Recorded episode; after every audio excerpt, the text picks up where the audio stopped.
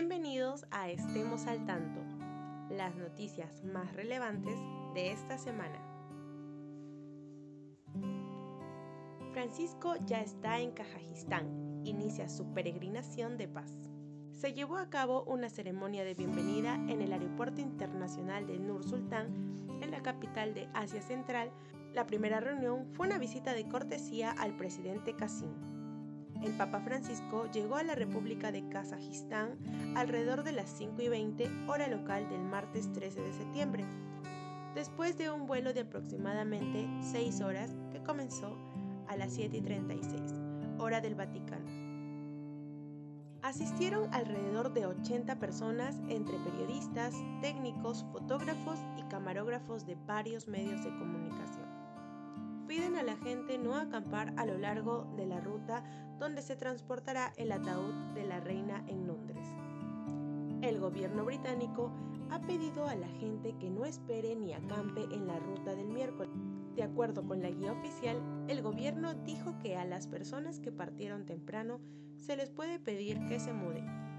En una procesión solemne, el ataúd será llevado desde el Palacio de Buckingham hasta el Salón de Westminster en el edificio del Parlamento, donde será enterrado.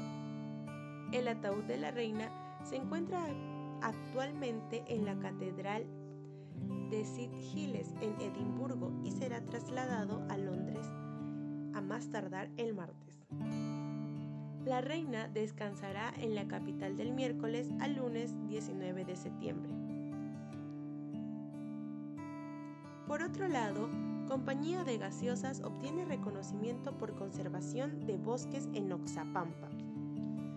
Por su proyecto Oxapampa Coca-Cola ha recibido el reconocimiento en la categoría Tierra de los Objetivos de Desarrollo Sostenible de la Organización para el Desarrollo Sostenible del Perú.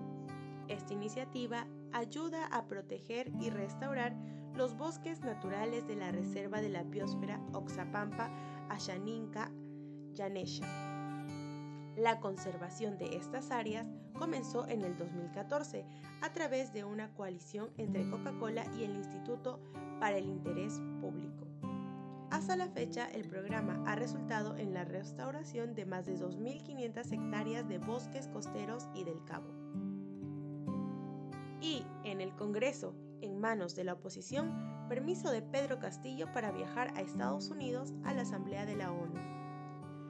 Seis semanas después de que se le prohibiera asistir a la toma de posición de Gustavo Petros de Colombia, el Congreso analiza el jueves si continúa con su postura de impedir que el presidente Pedro Castillo abandone el país.